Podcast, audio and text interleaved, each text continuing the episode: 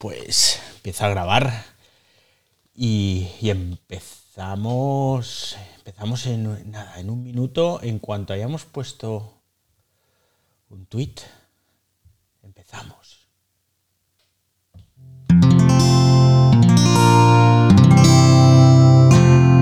Wanda, la red de podcast independientes en español. ¿Qué tal? Bienvenidos al Ciberdiario antes de empezar, antes de daros la bienvenida, bueno, no, os doy la bienvenida, usuarios, que además ya tengo aquí a algunos sospechosos habituales, tengo a María, Fran, tengo a Ámbar también, a Ana por ahí. Bienvenidos y bienvenidas mientras se va uniendo más gente. Pues eso, estamos aquí en el Ciberdiario, ese primer podcast casi, casi diario. ¿eh? No todos los días lo abro, pero intento que sea todos los días y que grabamos a través de Twitter Spaces, que pertenece a la familia Cuonda, como ya sabéis, y que podéis luego descargar en cualquiera de las plataformas de podcast que hay, la que más os guste. Esperad que me coloco bien el micro, un segundito, ahora me veis un poquito mejor. Y bueno, ¿cómo estáis? Hoy no estamos muy, muy alegres, ¿eh? Tengo que recordaros que el ciberdiario lo hacemos aquí entre todos, así que si en cualquier momento queréis intervenir, me lo decís, y mi amiga Marí, que está de coorganizadora, o yo, os abriremos el micro para participar. Podcasteros, por cierto, dejadme algún mensaje, decidme qué tal va esto, si vamos bien o vamos mal. Hoy es jueves 24 de febrero de 2022, el día en el que el zar Putin I invadió Ucrania. Os tengo que avisar a todos los que estáis hoy aquí en el espacio y a todos los que estáis escuchando el podcast que esto se va a alargar un poquito más de la cuenta hoy. Básicamente porque me he puesto a preparar el guion en el que os voy a hablar de la parte digital de esta guerra, de la ciberguerra que está ocurriendo en, Rus en Ucrania. Y la cosa se me dio un poco de madre. ¿De acuerdo? Entonces hoy el habitual, la habitual duración de 30 minutos se va a alargar muy posiblemente. Pero es que tengo mogollón de cosas que contaros pero mogollón. Como decía, hoy es 24 de febrero de 2022, día que vamos a recordar durante muchos años porque aviso de que se va a liar muy parda aquí. Hoy ha sido el día en el que, como he dicho también, el zar Putin primero ha invadido Ucrania porque, y voy a citar textualmente, la Ucrania moderna fue creada enteramente por Rusia, la Rusia bolchevique comunista. Esto lo dijo Putin hace unos días en un discurso y claro, pues hay que recuperar a Ucrania. Que no puede ser esto de que los ucranianos, hombre, sin la madre Rusia, ¿qué van a hacer? Se le ha olvidado al zar Putin primero decir que en realidad Ucrania fue creada por el antiguo imperio ruso de los zares, de esos que fueron pasados a cuchillo precisamente por la Rusia bolchevique y comunista. Pero hoy no voy a entrar en temas históricos, aunque me encantaría. Me encantaría, pero igual lo hacemos otro día y en otro espacio. La excusa de esta invasión, pues como ya sabéis, dos provincias prorrusas a las que hay que salvar, y vuelvo a situar textualmente al zar Putin primero, hay que salvarlas de un genocidio contra los millones de personas que viven allí y que solo confían en Rusia y que cifran sus esperanzas solo en nosotros. Bien, pues esta madrugada, con nocturnidad y alevosía, como se solía decir antes, pues nada, las fuerzas rusas, pues eso, que han entrado ahí a machete en las zonas del Donbass, de Donetsk, de Lugansk, de Kramatorsk, todas zonas al este de Ucrania, en la frontera con Rusia, y han empezado ahí a bombardear y a atacar. Ya puestos, ya que estamos mandando nuestros tanques, helicópteros y soldados, pues han atacado Yarkov y Chernigov, que está al norte de Ucrania. Han atacado Gerson, Nikolaev y Odessa, que está al sur de Ucrania. Han atacado Ivano-Frankivsk, que está en la frontera con Rumanía y con Hungría, que está al oeste. Han atacado Gelmelnitsky, disculpad que no sé cómo se dice esto, que está todavía más al oeste y ya puestos han atacado Kiev, que está en el centro de Ucrania, más o menos en el centro. Entonces esas provincias que están sufriendo el genocidio en el este de Rusia, pues ya puestos invadimos todo el país de Ucrania y nos quedamos tan panchos. Esta introducción, aunque no es tecnológica, es importante. Y es importante porque os tengo que... Os lo quiero hacer ver de otra forma. Imaginaos que Huesca, la provincia aragonesa de aquí de España, los que seáis de Latinoamérica, lo siento, pero quería poneros también un ejemplo latinoamericano, pero no me ha dado tiempo. Buscáis luego Huesca y, lo entenderéis. Buscadlo en Google Maps. Pues imaginaos que Huesca se siente francesa, que todos los oscenses... Bueno, esto que voy a decir es grave, ¿eh? Es grave porque si me escuchara Agustina Raimunda María Zaragoza Domenech, más conocida como Agustina de Aragón, se pondría, vamos, saldría de su tumba para estrangularme. Así que perdonadme, mm, queridos oscenses y maños en general. Pero como decía, imaginaos que Huesca, esa provincia que está al norte de Aragón, en la frontera con Francia, se sintiera francesa. Que allí todo el mundo hablara francés y, y que ellos se sienten franceses. Entonces Macron coge y para evitar el genocidio orcense que está perpetrando el gobierno español, decide invadir Huesca. Invado Huesca, me la anexiono a Francia, que es lo que quieren todos los habitantes de Francia, y así pues todos contentos. Y ya de paso, mando unos tanques a Asturias, unos helicópteros a León, mando barcos a Galicia y bombardeo también Madrid, Valencia, Sevilla y Granada. Ya que estoy en, en Huesca, ¿no? O sea, imaginaos la barbaridad, pues eso mismo está pasando en Ucrania. Eso mismo. Entonces ahora lo entendemos un poquito mejor, yo creo. Claro, en cuanto se ha liado esto, muchos otros países del entorno han entrado en pánico. Y resulta que muchos de esos países son países de la OTAN. Una OTAN, por cierto, y de la que también podemos hablar otro día, es quien en parte ha causado todo este lío. Porque claro, nos ponemos a jugar a la geopolítica, vamos metiendo cada vez más países dentro de la OTAN, nos acercamos y acorralamos peligrosamente al zar Putin primero, y este que es un tarao, antes o después nos la va a liar. Y así ha sido. No estoy justificando a Putin, ojito, ¿eh? Ni mucho menos. Pero yo creo que algunas luces más deberían tener los gerifaltes de la OTAN, porque es que se mascaba la tragedia. Pero bueno, volvemos al tema, y es que la OTAN tiene un artículo, que es el número 4, que dice así, las partes, bueno, las partes son los miembros de la OTAN, ¿vale? Bien.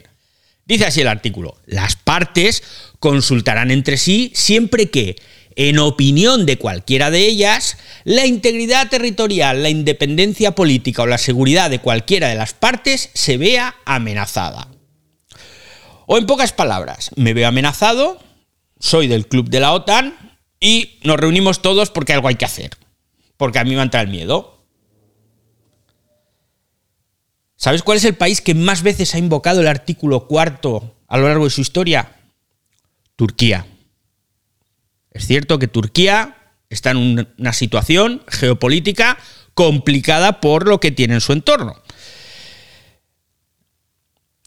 Normalmente el artículo cuarto, en plan, me siento amenazado, venid a ayudarme, se convoca individualmente, un único país. Mira tú por dónde que hoy Polonia, Letonia, Lituania, Estonia y Eslovenia, cinco países, han invocado el artículo número 4 a la vez. ¿Y sabéis quién no lo ha invocado? Turquía. Porque Turquía ha empezado la invasión y se ha puesto así de perfil en plan, ah, yo no sé nada. Y le dices a Turquía, pero perdona, si es que están ahí al lado tuyo. Ahí, ¿eh? Crimea, la península de Crimea está en la frontera ahí con Turquía. Ah, no, pero bueno, yo, yo no me meto en líos. A mí no. Y bueno, Polonia, Letonia, Lituania, Estonia y Eslovenia. Polonia, país invadido por rusos y por nazis en el pasado. Letonia, Lituania y Estonia, antiguas repúblicas soviéticas.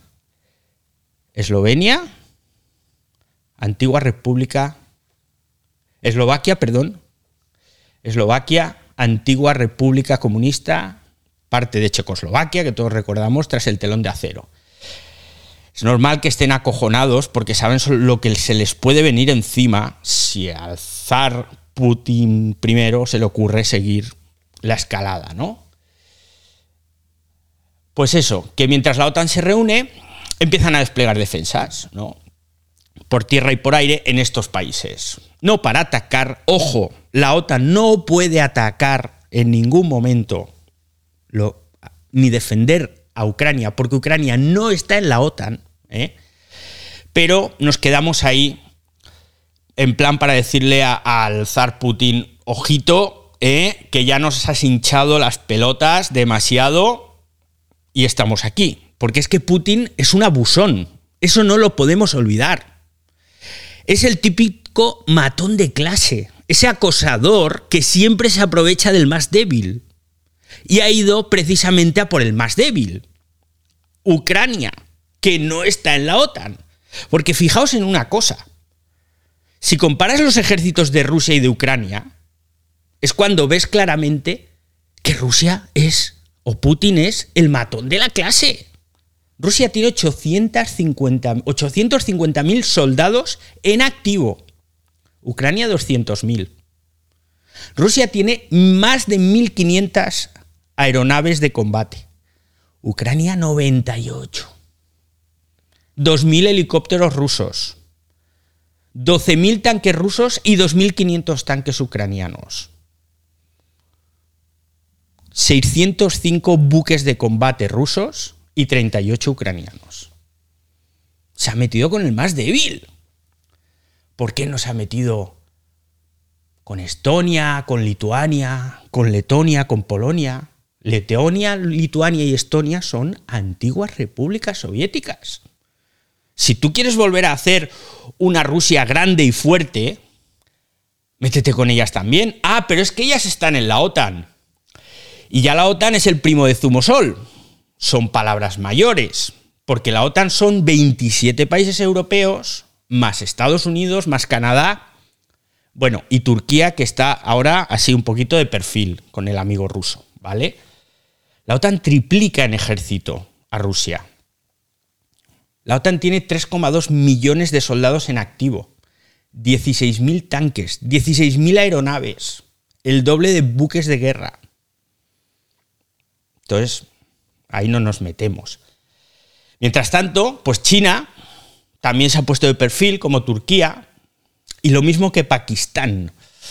Lo de China lo entiendo mucho, porque China ha aprovechado el lío, dice, bueno, pues ya que se están allí dando de tortas, ya que se están allí dando de tortas, ¿se me está escuchando? Sí, ¿eh? Sí, se te escucha muy bien. Perdón, perdón. Es que he cometido un pequeño error. Y justo me ha entrado una llamada. Entonces, como os decía, China ha aprovechado y ha enviado nueve aviones de combate a sobrevolar espacio aéreo taiwanés. Que ya sabéis que Taiwán es un gran anhelo de China desde hace ya muchos, muchos años. Y dice, bueno, pues voy a hacer un poco lo mismo que Rusia con Ucrania. Rusia ha invadido, China no ha invadido, pero bueno, envío mis aviones de combate a ver qué pasa. Y Turquía, que es ese patito feo, ay, pobre Turquía, es que los europeos no me quieren dejar entrar en la Unión Europea. Pero igual, amigo Erdogan, tendrías que hacerte ver tu democracia, entre comillas, ¿no? Esa democracia en cuyo país mujeres y homosexuales no tienen derechos, si protestas te detienen y desapareces, donde se cierran medios de comunicación que no son afines al poder, pues igual esa dictadura encubierta habría que revisarla, ¿no? Si quieres ser al menos de la club, del club aquí, de los democráticos, pues oye, pero claro, ellos se sienten ofendiditos, entonces se ponen de perfil y bien que les va ponerse del lado de el amigo zar Putin primero a ver si me hacen más caso. Lo de Pakistán sí que no lo entiendo. Pero bueno, os he hecho toda esta introducción porque ahora viene el tema tecnológico y la ciberguerra. Pero es importante saber en qué escenario estamos. Estamos en un escenario en el que esto los grandes analistas lo tendrían que haber visto venir.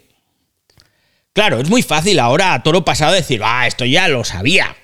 Y yo no soy de esos, porque yo os juro que pensaba que esto no iba a pasar. Digo, no se van a atrever. No, no, no. A ver, además, la paranoia que tiene Putin en los últimos tiempos de no ver a nadie, de estar en el búnker y todo por el tema COVID. Yo pensaba, este tío está más preocupado por el tema COVID que por el tema Ucrania. No va a pasar nada. Y vaya que se ha pasado. Pero claro, cuando te pones a analizar lo que ha pasado en las últimas semanas, desde enero, piensas, oye, que estos gobiernos de Occidente que tienen cientos, si no miles de analistas, tendrían que haberlo visto venir. En enero cayeron 70 webs estatales en Ucrania. 70. En todas ellas se mostraba un mensaje que decía, tened miedo y esperad lo peor. Eso acojona, ¿eh? Tened miedo y esperad lo peor. En 70 webs estatales del gobierno ucraniano. Se atacaron a algunos bancos y miles de ucranianos vieron como sus cuentas se quedaban a cero. Habían perdido todo su dinero. Afortunadamente el sistema se recuperó posteriormente. Pero en enero ya algo se estaba cociendo. En estas últimas dos semanas, desde que empezó ya la crisis gorda, la cosa ha ido a peor. Porque Ucrania ha estado recibiendo ataques de forma continua, colapsando muchos ministerios y sobre todo colapsando los dos principales bancos del país, que son Sberbank y Privatbank.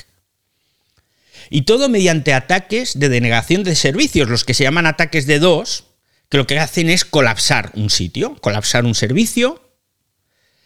Un ataque de dos, os lo, voy a intentar explicar de forma sencilla, lo que hace es que se sature el ancho de banda mediante el envío masivo de muchos datos a la vez, ¿no? Entonces yo empiezo a hacer una petición, yo por ejemplo cuando entro en Google y pongo en el buscador coche rojo, pues yo estoy enviando una petición de servicio.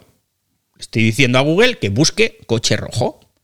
Pues ahora imaginaos que en lugar de una persona, en ese momento en el que yo lo pido, fueran 100 millones de personas a la vez buscando lo que sea, pero pidiendo ese servicio a ese mismo servidor. Lo colapsas.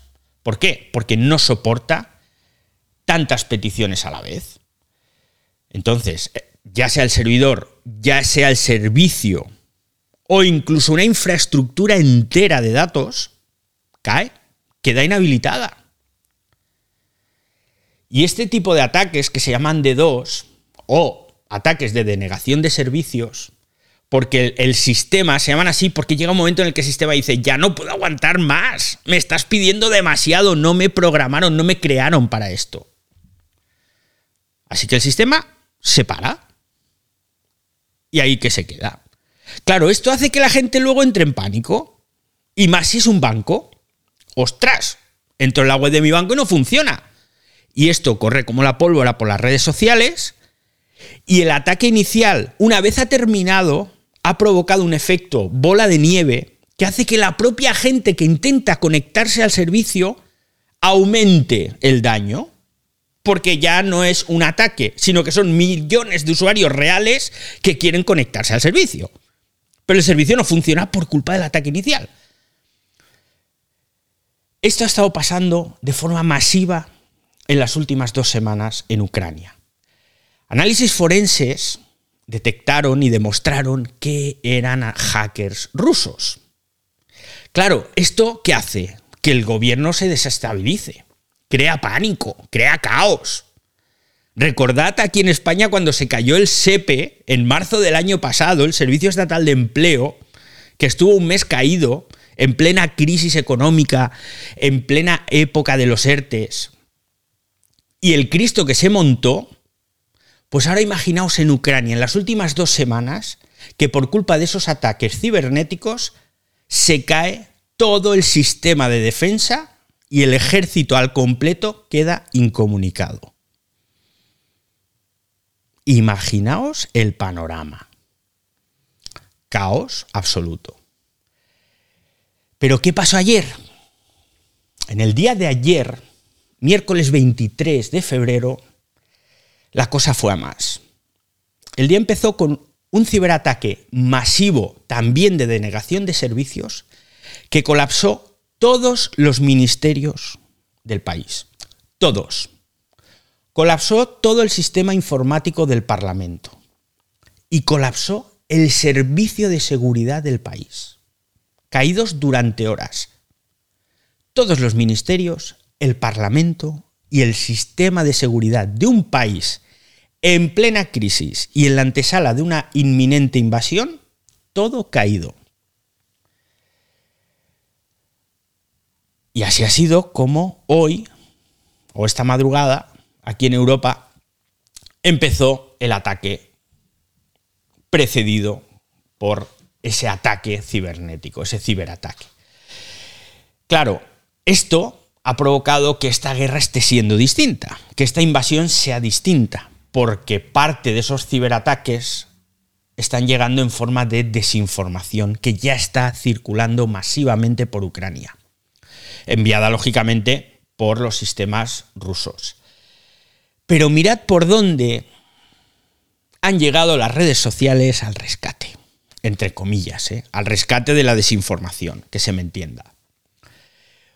¿Por qué digo esto? Porque hoy en 2022 todo el mundo tiene un smartphone en el bolsillo, todos los smartphones tienen una cámara y esas cámaras graban. Mira tú por dónde.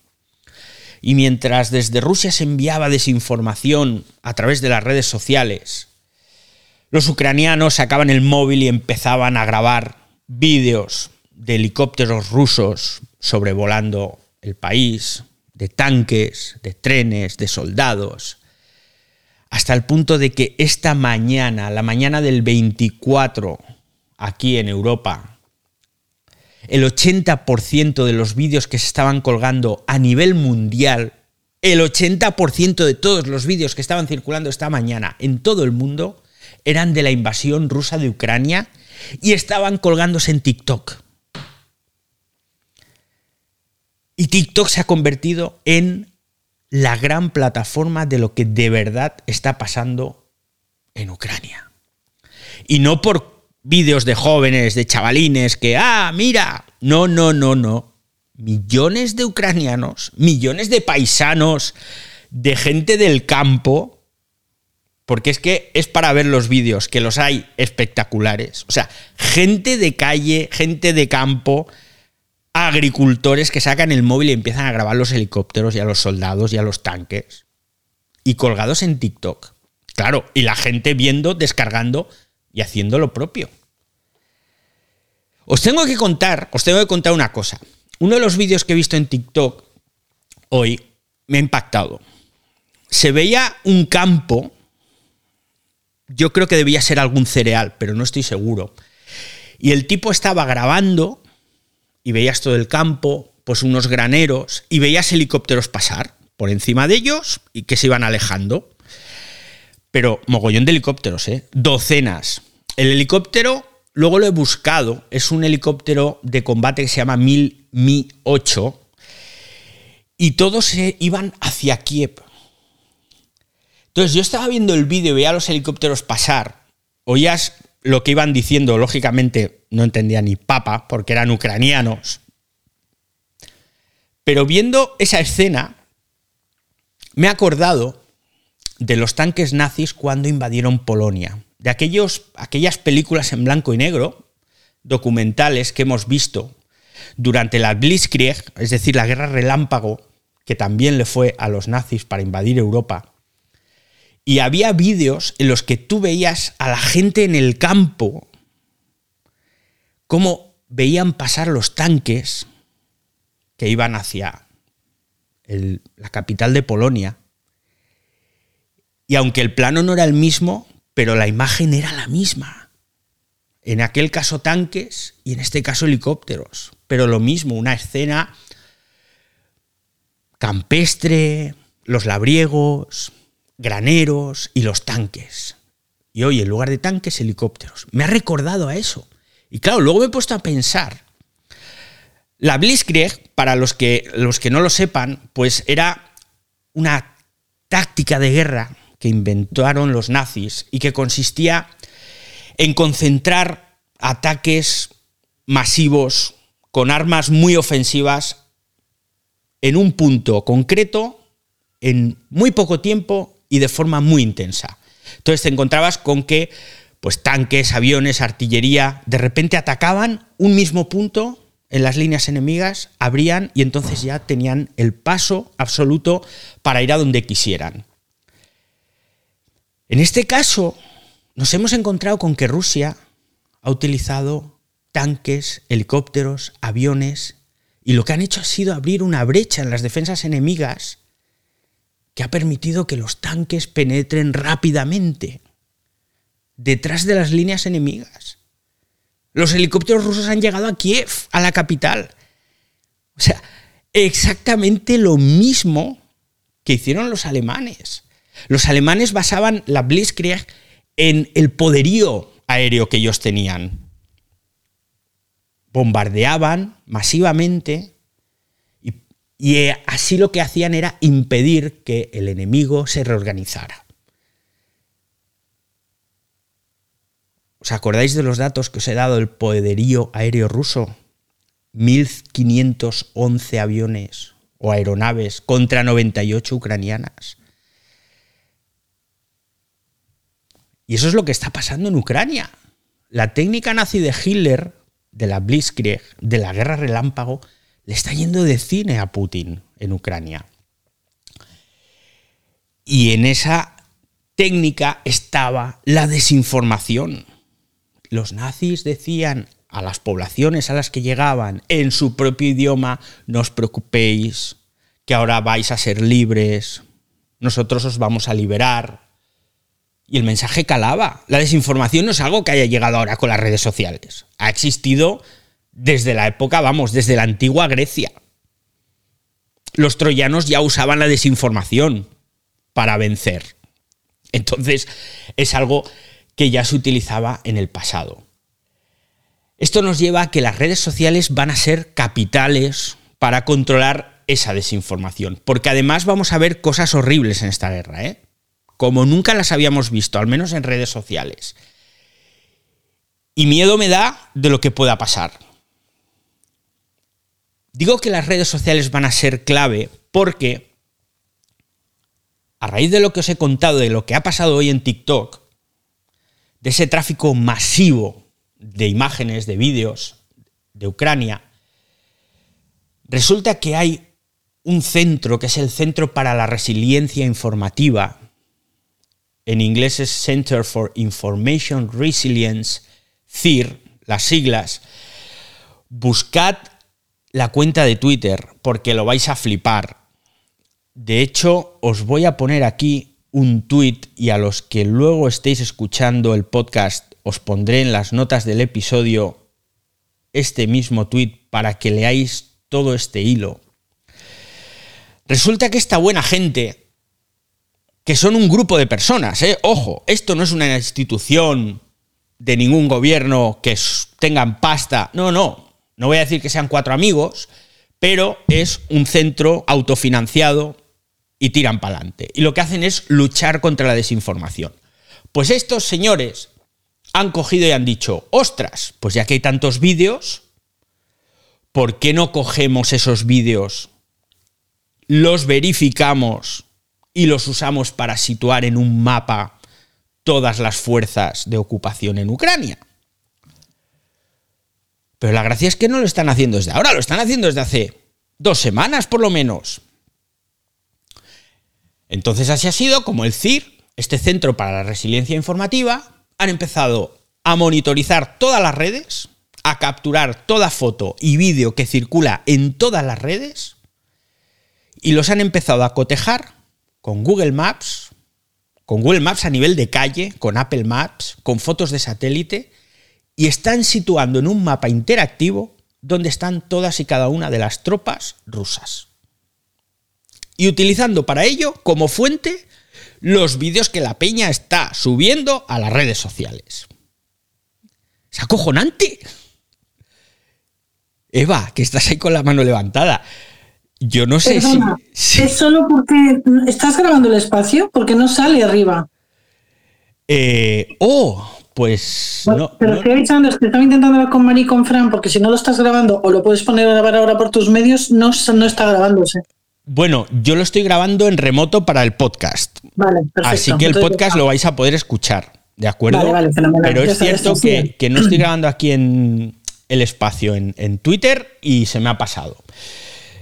Normalmente, sí, para los que no sepáis de qué hablamos, normalmente se graba en Twitter y queda aquí colgado durante un mes en mi timeline, pero por otro lado yo en local, con la mesa y el ordenador, grabo el espacio para luego publicarlo como podcast con mejor calidad de sonido. ¿eh? Entonces, como os decía, esta buena gente del centro del CIR han conseguido hacer este mapa interactivo que es la leche. Lo que os he colgado aquí es un tuit de un hilo muy, muy largo. Si os interesa el tema, iros al principio del todo, que es de hace dos semanas aproximadamente, cuando empiezan a colocar ahí puntos sobre el mapa. Y es increíble, porque te explican al principio de este hilo cómo están verificando esos vídeos para geolocalizarlos sin posibilidad de error. Es increíble. ¿Y ahora qué?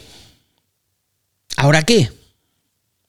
Porque una vez que ya hemos invadido Ucrania, una vez que ya pues estamos ahí en plena guerra, que ya hemos hecho ciberataques a diestro y siniestro sin que nadie nos dijera absolutamente nada, pues ahora llega Occidente y dice, bueno, te vas a enterar. No te mando al primo de Zumosol porque legalmente no puedo, pero te vas a enterar. Occidente ha dicho, en este caso, Gran Bretaña por un lado y Europa por el otro, que van a bloquear a Rusia la posibilidad de, adquirir tecnología. Vamos, que los rusos no van a poder comprar ni un pendrive en Amazon. Esto ya se acabó. Bueno, está bien. Lo que pasa es que os voy a contar un secreto. Rusia y China comparten 4.250 kilómetros de frontera. 4.200 kilómetros, 4.250 kilómetros de frontera. Ya que no sabéis cuál es el mayor fabricante mundial de tecnología. Ah, exacto, China. Con lo cual, eso de que le voy a bloquear yo a Rusia la adquisición de tecnología, bueno, me, parece que lo tienen un poco mal. Porque os acordáis además que tres países no han dicho ni mu sobre la invasión. Turquía, Pakistán y China. Anda, mira tú por dónde. He estado escuchando esta tarde a Boris Johnson, que ya os digo que es un político que no me caía especialmente bien, pero desde hoy me declaro fan absoluto de este tío en la Cámara de los Comunes ha hecho un discurso, lógicamente no es Winston Churchill, lógicamente, pero le ha hecho un par de narices al asunto, que os prometo que yo estaba emocionado, que me entraban ganas aquí de levantarme y cantar el God Save the Queen y ole tus webs. Ha dicho que van a bloquear todas las transacciones electrónicas rusas en Gran Bretaña. Todas las transacciones económicas de rusos con los bancos de Gran Bretaña y que les van a congelar dinero y patrimonio, entre otras cosas. Incluyendo a los oligarcas rusos. Y es que encima el tío lo ha dicho. Y vosotros los oligarcas rusos que vivís en Londres, lo ha dicho así, tal cual, con un par de pelotas. Me parece que eso sí puede ser más eficaz, porque cuando te tocan la cartera ya la cosa cambia. Y luego está el amigo Biden. El amigo Biden hoy, justo cuando estaba yo terminando este guion, con lo cual va a haber cosas que no os voy a contar y que lo dejaremos para otro día, Hoy el amigo Biden ha recibido un informe del Pentágono con posibles escenarios para realizar ciberataques a Rusia. Lo primero que le proponen es algo que se ha filtrado además a NBC News, que ha sido verificado por tres fuentes distintas por parte de NBC News, así que este informe es, vamos, tan real como que yo ahora mismo estoy hablando aquí y vosotros escuchando. Lo primero será, o que se barajan, es interrumpir Internet en toda Rusia. Pero ahí, a piñón se acabó Internet en toda Rusia. Es algo que se puede hacer, ¿eh? es algo que se puede hacer. Es complicado, pero es posible. Y estamos hablando de ciberataques orquestados, orquestados perdón, por gobiernos, igual que ha estado haciendo Rusia con Ucrania y que ya os he contado. Lo siguiente, apagar la energía salvo algunas centrales muy antiguas que funcionan con gasoil o carbón, hoy en día la inmensa mayoría de centrales energéticas están conectadas y se pueden apagar mediante un ciberataque. Fácilmente, ¿eh? Lo único es que, bueno, apagarlas es fácil, acceder a esas centrales es difícil, pero se puede hacer. Y la tercera opción, que es quizás la más difícil, pero la que más daño podría hacer es la de detener todos los trenes en sus vías. Los trenes rusos, se entiende. Y esto puede parecer absurdo. Bueno, paras el tren y qué. Pero tenéis que pensar una cosa. En la geografía rusa. Rusia es un país muy grande, gigantesco. Y su principal fuente de transporte, su principal vía de transporte es la ferroviaria. Mediante ciberataques tú puedes detener por completo el funcionamiento ferroviario de Rusia. Y así además lo que estás haciendo es interrumpir el reabastecimiento de las tropas que están en Ucrania, de esos 200.000 soldados. Lo más curioso de este informe que le han pasado a Biden para que apruebe o no, que vamos a ver si finalmente se aprueba, es que se plantea en un escenario en el que esto se va a llevar adelante independientemente de los ciberataques rusos a Estados Unidos. Porque claro, Estados Unidos ahora va a imponer sanciones a Rusia, igual que ya ha anunciado la Unión Europea que va a hacer. Entonces, la respuesta de Rusia, lógicamente, será ciberatacar a Estados Unidos, algo que ya hicieron en el pasado. Todos recordamos lo que pasó en aquellas elecciones que ganó Trump y cómo los rusos interfirieron mediante ciberataques. Pues Estados Unidos se plantea responder, me ataques o no me ataques. Así que nos esperan semanas intensas, no voy a decir no voy a utilizar otro artículo. Jodidas, eso sí, pero intensas. Y vamos a ver qué más va pasando. Tengo aquí a mucha gente. Os dije que me alargaría hoy, pero me ha alargado menos de lo que yo esperaba, lo cual es maravilloso porque os puedo dejar hablar lo que queráis. Tengo a Fran, tengo a Argenis y tengo a Mario, en ese orden, si os parece. Fran, amigo canario. Buenas, amigo Mallorquín y tal. Así le digo por, cariño y por respeto, porque digo que, es un mal día para todos, evidentemente, con, con, esta situación. Ya digo que siempre lo peor de las guerras es, evidentemente, las pérdidas humanas y, y en eso creo que va a haber un binomio, ¿no? Entre, como estabas explicando ahí, David, entre la, la ciberguerra y, y, la guerra física, ¿no? De toda la vida, ¿no? Y vamos a ver cómo, cómo van las cosas ahí, porque como hoy esta mañana, que esto lo malo no es cómo, cómo empieza, sino cómo acaba y, a ver ahí la situación. Y, bueno, también tenemos aquí por otro lado las ciberguerras que vamos a tener aquí también por las redes sociales. Como sabemos, como un ejemplo es, Twitter, ¿no? Porque ya digo, hay demasiada sobredosis de información en estos tiempos y también al final se convierte en desinformación, ¿no? Y como estaba explicando esto, lo del, lo del zar Putin, que, que, Putin ya no tiene que ver con el comunismo ruso. y todavía se le sigue vinculando al comunismo, ¿no?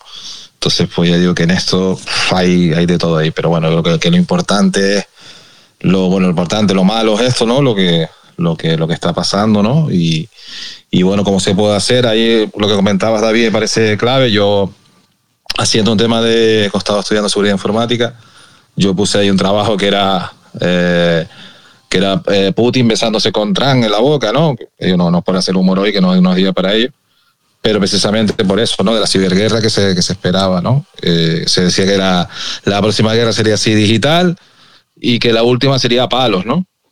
Porque ya, ya no nos quedaría otra, ¿no? Eh, entonces, en este escenario, pero sí me parece más, David, ahí clave lo que dijiste, ¿no? De usar la, la tecnología para bloquear más estas cosas, pero ahí con los políticos por medio tenemos el problema mayor, ¿no?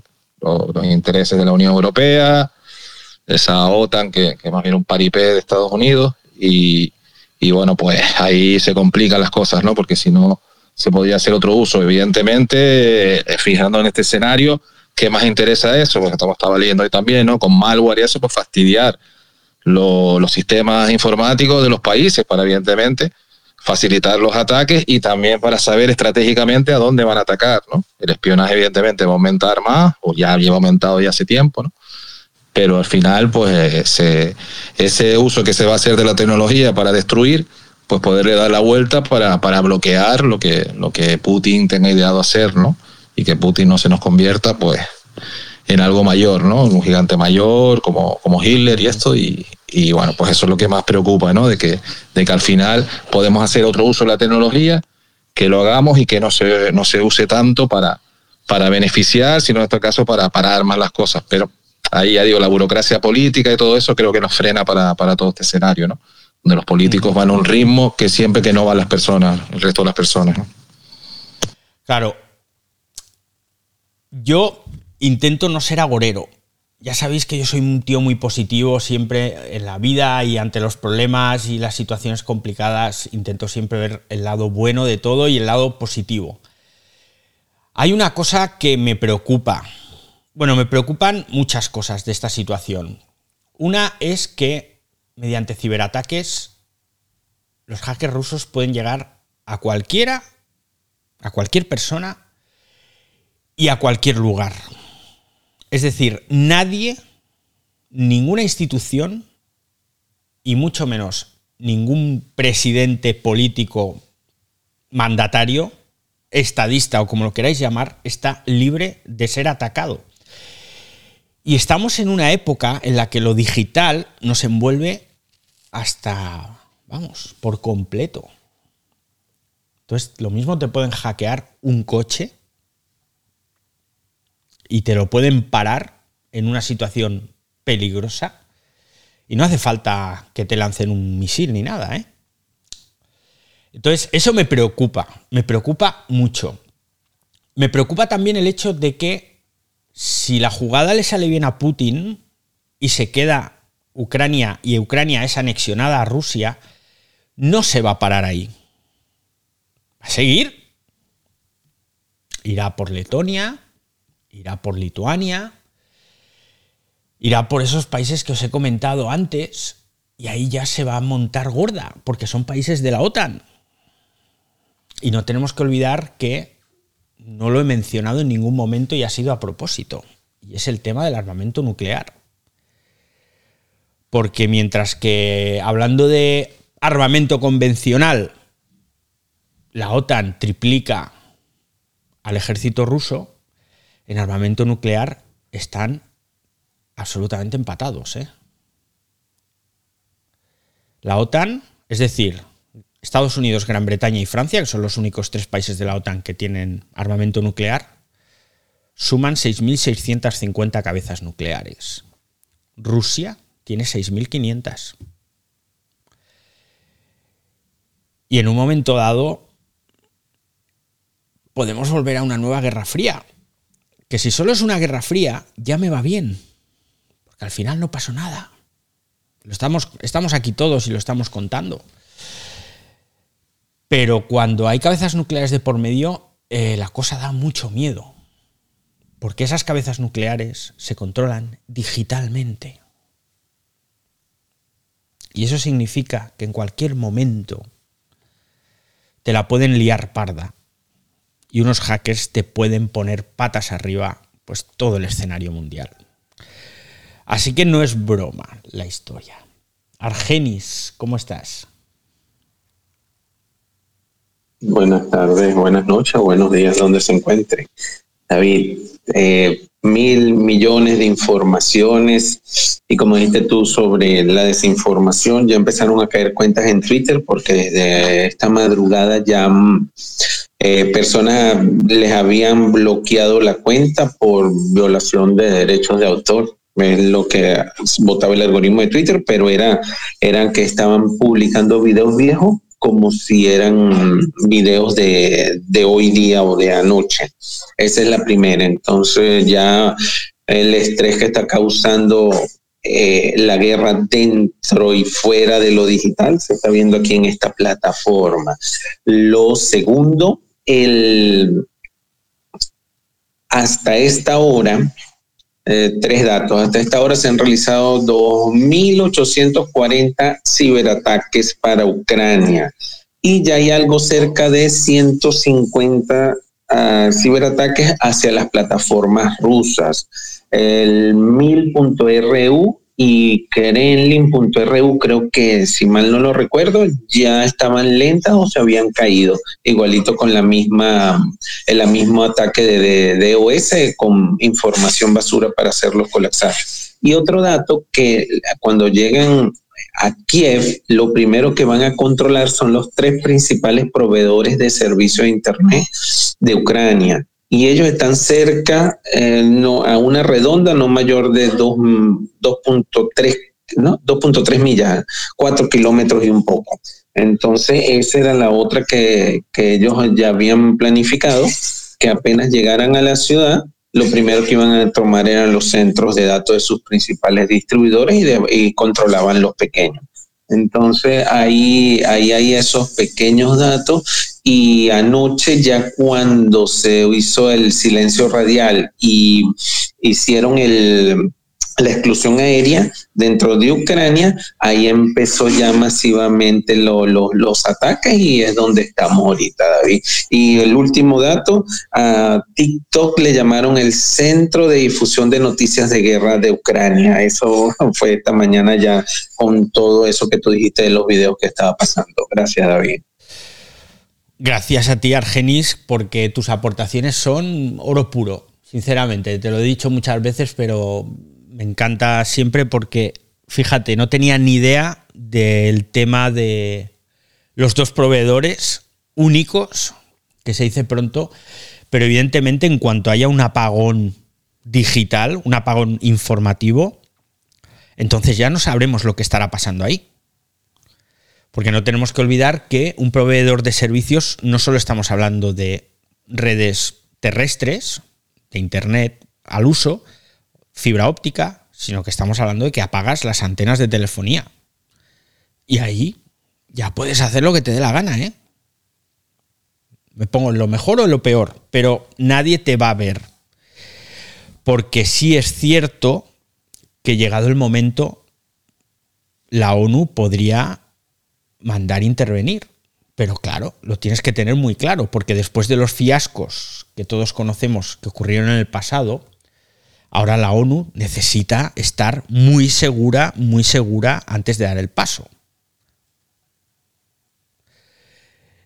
Y David, otra cosita que se me olvidó comentarte, disculpa, que Rusia desde el 2019 está eh, expandiendo y fortificando su plataforma para él mismo proveer de internet interno dentro de toda su dentro de toda su, su país. Entonces eso viene ya trabajándose desde 2019 que se dio a conocer el proyecto.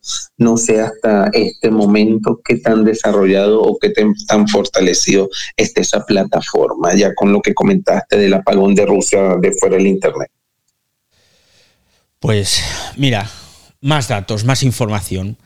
Vamos a ver. Tenemos aquí también a Federico García. ¿Qué tal, Federico? Bienvenido al Ciberdiario.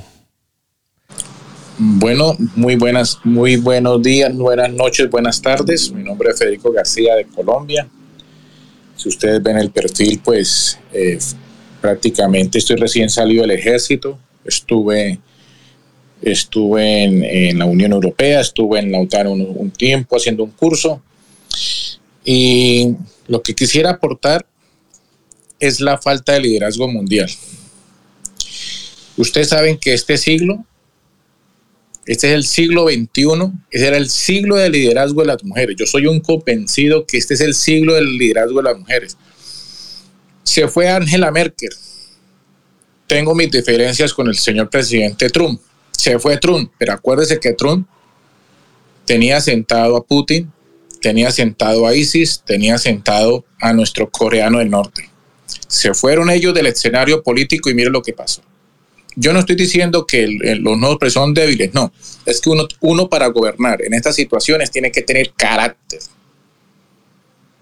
Y este señor Putin, usted ya sabe cuántos años ya lleva como presidente y ella conoce las fortalezas y las debilidades de los presidentes. El ataque que él hizo, la invasión a la hora que inició en Europa, aquí en América era prácticamente la medianoche. Eso quiere decir, él lo supo hacer que despertaron al presidente de Estados Unidos, que él ya sabía que ahora sí iban a atacar porque tiene muy buena inteligencia, y el presidente de Estados Unidos no ha dormido, prácticamente, no ha dormido. Y hoy tenía un discurso muy importante. Y eso es lo que quería Putin, cansarlo, porque todo estratega siempre analiza el perfil psicológico del adversario, y Putin lo que quería era cansar al presidente de Estados Unidos y lo está logrando. ¿Sí? En todo caso, nos estamos enfrentando a una persona, a una mente con una estrategia, con un ejército que le obedece. Ahorita vi un video, dicen que es de San Petersburgo, en el cual la gente está saliendo en Rusia a protestar por este ataque. No sé qué tan cierto sea el video. Porque ahorita me gusta el tema. Usted está tocando un tema, señor organizador. Ahorita comienza las fake news, los ciberataques, y este, este es otra guerra totalmente diferente que el mundo no estaba contemplado y usted la tiene clara y por eso quise participar. Usted sí sabe lo que va a venir. Los famosos ciberataques, los famosas, cualquier cantidad de videos diciendo que eso es lo que está pasando en tiempo real y no lo está pasando para fin de confundir. Estoy mirando el seguimiento de las aeronaves. Ustedes pueden hacer, hay una aplicación que ustedes pueden mirar el seguimiento aeronave en este momento sobre el cielo de Ucrania no hay nada, pero hay una nave sobrevolando que dicen que es de, la, de Estados Unidos con el fin de provocar un poco más a los rusos, en fin, porque Rusia ahorita no ha atacado la OTAN. ¿Qué es la OTAN? Yo le quiero decir a la gente qué es la OTAN. La, OTAN aparece para defender la Unión Europea, ¿sí? Para garantizar la paz. Aquellos que son, aquellos que les gustan las ideas en contra del armamento, en contra de las guerras, así ya están bien hechas, pero la OTAN tiene que existir. Guste o no le guste, la OTAN tiene que existir. ¿Por qué? Porque siempre en el mundo va a haber una amenaza, siempre, y más que todo en Europa. Todas las guerras mundiales han, aparecido en Europa. Y al acabar la Segunda Guerra Mundial, iba a aparecer otra mente criminal con tal de seguir siendo la guerra con el fan, con el fan de tener un territorio y, y garantizar sus posiciones geopolíticas y geoestratégicas. Siempre. Por tal motivo se creó la OTAN con el fin de que cuando aparezca esa amenaza diga, mira, que usted no se la va a enfrentar a un país, usted se la va a enfrentar a una fuerza que tiene un control de armas nucleares, o sea, al mismo nivel. ¿Sí? Entonces, mire que ahorita está a prueba la OTAN en su funcionamiento, pero ya las personas como la mayoría de este grupo, que me parecen que hacen excelentes análisis, ya están hablando de una crisis en la ONU y ya están diciendo que la ONU tiene que reformar su forma de pensar, porque mire, una persona muy despacio tiene sentado al mundo. Un solo ser tiene sentado en este momento al mundo. Entonces, des en cuenta que lo que usted dice es muy cierto. Ahorita vienen los ciberataques que le van a neutralizar los bancos a Putin. Él ya sabía que le van a neutralizar los bancos, él ya sabe que le van a, neutralizar. Hombres, es una potencia mundial. Y quiere decir, mire, yo, yo sentía al mundo, en este momento todo el mundo está girando a lo que está pasando en Ucrania y él lo logró. Pero cuando existían líderes mundiales, Ahí lo tenían sentado y quietico. Angela Merkel hace falta. Sí. Y yo sé que de pronto aquí por la visión de América, pero Trump tenía sentado a todos estos criminales. Tenía sentado a ISIS. Tenía, y mire lo que pasó en Afganistán. Tenía, y eso que no, no ha aparecido la ración de Corea del Norte. Tenía sentado a los chinos. Ahora hay rumores de que China de pronto puede hacer alguna maniobra sobre Taiwán, pero él los, los tenía sentados. ¿Sí? En todo caso, gracias por su espacio, muy necesario, muy oportuno, y, y, gracias porque a ustedes les gusta indagar qué es lo que va a pasar, qué es lo que las consecuencias de esto. De verdad quedo sorprendido el, el trabajo que ustedes han hecho. Muchas gracias. Pues muchísimas gracias a ti, Federico. Eh, un placer, vamos, y, te lo digo muy honestamente, un honor enorme tener a un militar que ha estado trabajando en la OTAN, pues aquí en, este espacio. Esto le da mucho, le da mucho más valor al trabajo. Que quiero aclarar, yo estuve en calidad de estudio, ¿no? Ah, yo estuve sí, invitado. Yo estuve en calidad de invitado con otros militares eh, y de, aquí de América, Iberoamericano, en calidad de estudiante. Yo estuve allá, en, pero sí nos mostraron todo un barniz. Bueno, eh, aquí hay que tener cuidado con las palabras. Barniz en Colombia es conocimiento, ¿no? Ajá. O sea, un, un, un gran, ¿qué es lo, la función de la OTAN? ¿Qué es la misión de la, de la Unión Europea? En ese sentido, pues, fue, fue un conocimiento que nos dieron lógicamente nos dieron información sobre las proyecciones a futuro, ¿sí? De lo que puede pasar. Pero lo que sí es claro es que la Unión Europea aparece en el escenario para garantizar la paz. La OTAN aparece es para garantizar la seguridad a la Unión Europea. ¿Sí? Porque siempre va a haber una mente criminal para aquellos que están en contra del armamentismo y toda esta situación. No, mire, siempre va a aparecer una mente criminal que siempre quiere estar sentando al mundo. ¿sí? Y esta vez lo han logrado. Y usted se está adelantando. Usted, porque ahorita vienen los famosos ciberataques. En la Segunda Guerra Mundial no hubo ciberataques, ¿sí? Pero usted sí la tiene claro. Y en eso hay un gran trabajo que en este momento, mire, le apuesto que, los ciber, que no ha salido por la prensa, pero sí conozco gente que defiende las 24 horas a Estados Unidos de los ciberataques. Y todos los ciberataques salen de Bangladesh, y salen de Rusia hacia los bancos americanos. Siempre. Y en este momento esa gente, esa gente sí que no duerme. Toda esa cantidad de hackers que están defendiendo los bancos, que están defendiendo los grandes, es el centro económico de Estados Unidos, eso es permanente la cantidad de ataques por minuto que reciben Estados Unidos. ¿Sí? Y en este momento yo sé que siguen defendiéndose y eso no sale por las noticias. Eso no sale, pero esa es la guerra. Esa es la guerra cibernética. Sí, Y ahorita cada uno está mostrando las formas correctas de atacar, sí, lamentablemente es la palabra, lastimosamente, porque deja víctimas, pero cada uno va a mostrar su estrategia y, vamos, y cada uno va ahorita a comenzar las armas que no sabían que tenía el otro. O sea, ahorita los gringos están mirando qué armas nosotros sabíamos que ya tenían, ahora las que no conocemos que tienen los rusos y, y a su vez los rusos ya están conociendo las armas, que ellos ya se sabían que tenían, las que no tienen. ¿sí? La famosa nanotecnología, que eso es otro tema, otro tema muy grande, ¿sí? Muy grande, muy amplio, pero mire, mire cómo una persona en este momento tiene sentada al mundo y ya la, hay muchos críticos que dicen que ya perdió, aquí está perdiendo las Naciones Unidas, no haber paralizado, no saberlo hacer diplomáticamente. Sí, ya sabemos por qué. Ya no está ni Angela Merkel ni no está Trump en el Senado que ellos en su forma de ser muy distantes sí tenían sentado a toda esta gente que tenía esa mentalidad de invadir. Y mire lo que pasó en Afganistán y mire lo que está pasando ahora. Muchas gracias. Muchísimas gracias. La verdad es que yo creo que estamos todos escuchando tu intervención absortos, con, gran interés y te agradezco mucho todo lo que nos has contado. Y efectivamente has dicho una cosa eh, muy importante sobre la OTAN. La OTAN nace y ahora voy a hablar de memoria. La, guerra, la Segunda Guerra Mundial acabó en el 45, la OTAN creo que nace en el 49, precisamente para organizar una defensa colectiva, podríamos decir, entre diferentes países de lo que pudiera pasar en el norte. del planeta. Por eso, por eso se llama OTAN, es la Organización del Tratado del Atlántico Norte. Y la crean por lo que pueda pasar en el futuro, pero lo cierto es que al principio era, bueno, terminada la Segunda Guerra Mundial, aquello era, aquello era un club de amigos prácticamente, porque, y vuelvo a hablar de memoria, si no me equivoco, cuando empiezan a funcionar como organismo coordinado es durante la guerra de Corea. Pero eso no estoy seguro, tendría que verificarlo. Tengo aquí a Argenis que está con la mano levantada. Argenis, ¿qué tal? Cuéntanos.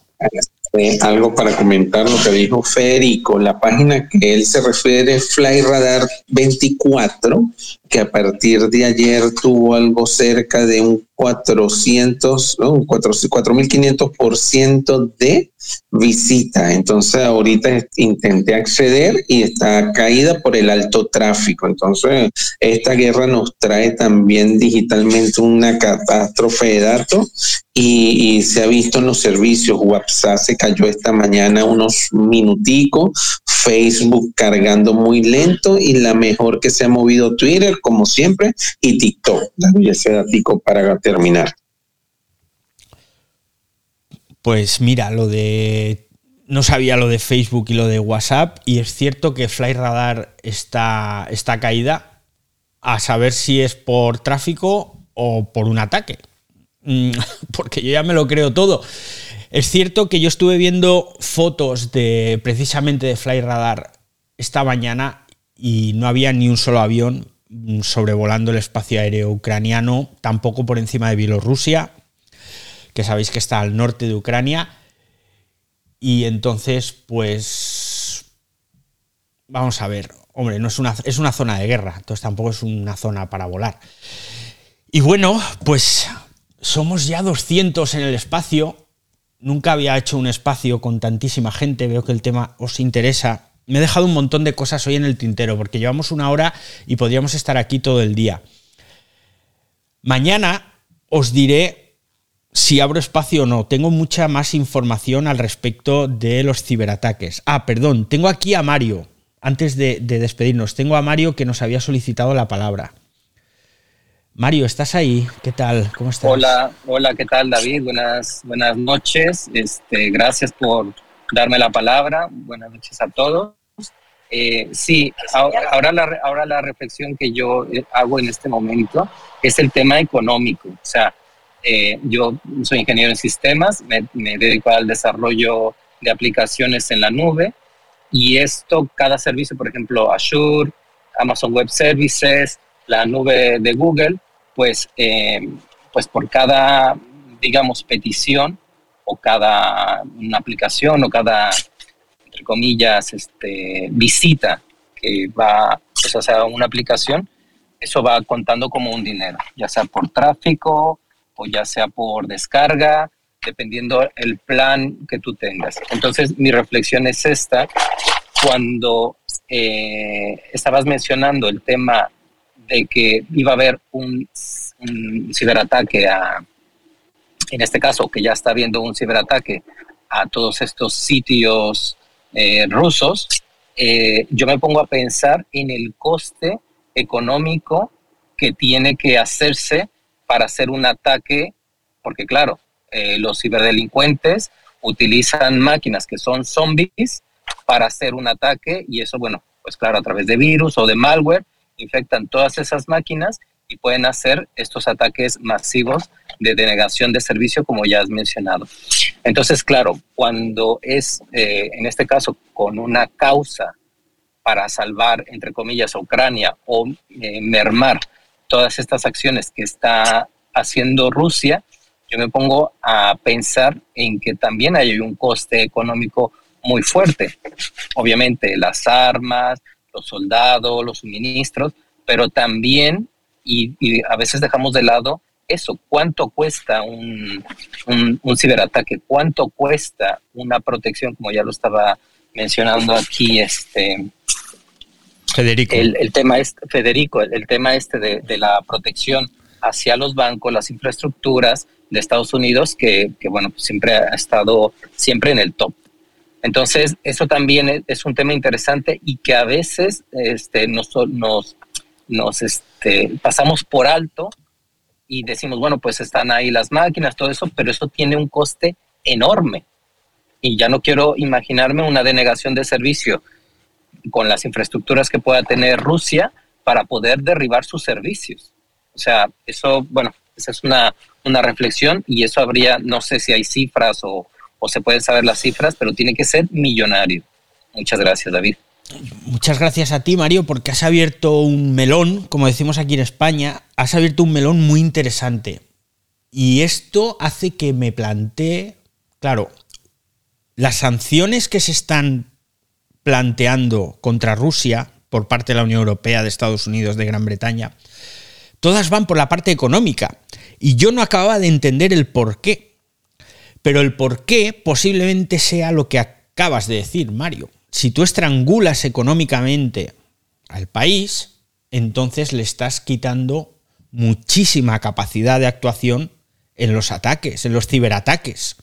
Porque al final los ataques reales, bueno, los ciberataques también son reales, pero digamos, los ataques con armas convencionales no requieren dinero. Tú ya tienes las armas, tú ya tienes a los militares, tú ya tienes petróleo de sobra para impulsar tus aviones, tu ejército.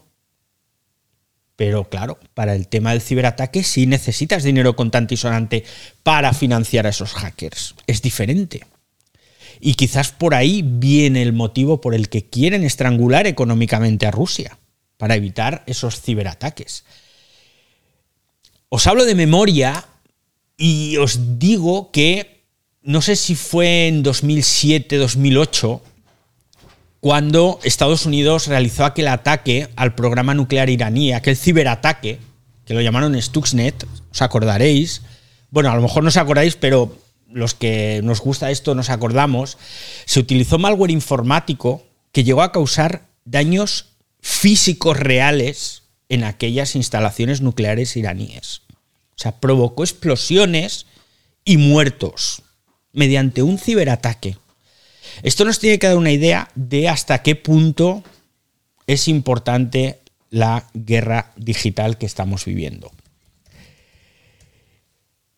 Y ahora sí, me tengo que despedir o quiero despedirme porque estamos ahora en un momento álgido, interesante. Somos más de 200 personas, 210 aquí en directo, a las que os agradezco un montón. Mañana volveremos a lo largo del día publicaré a qué hora volveremos, porque vamos a seguir hablando de lo que está pasando en Ucrania, de la parte digital de lo que está pasando en Ucrania. Y solo os puedo decir que muchas gracias por venir. A los que estéis escuchando el podcast, disculpad que nos hayamos alargado y recordad que agradezco cualquier comentario. Nos vemos mañana, estad atentos a mi timeline en Twitter, soy usuario Arraez porque os diré a qué hora haremos el programa. Chao, chao.